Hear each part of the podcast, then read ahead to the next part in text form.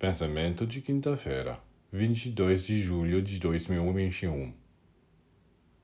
Para ser transformado, o discípulo deve fazer um grande trabalho interior. Nenhuma transformação real pode vir automaticamente do exterior. Os índios dizem: quando o discípulo está pronto, o mestre aparece. Esta frase é muito profunda. Ela mostra que é sempre o discípulo que deve iniciar o trabalho quando os esforços necessários tiverem sido feitos, a ajuda certamente virá. Existe uma lei universal de amor e ajuda mútua que só pode ser acionada se você mesmo começar o trabalho.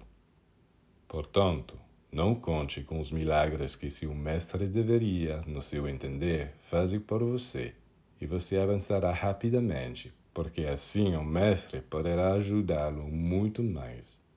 Isto soa misterioso para você.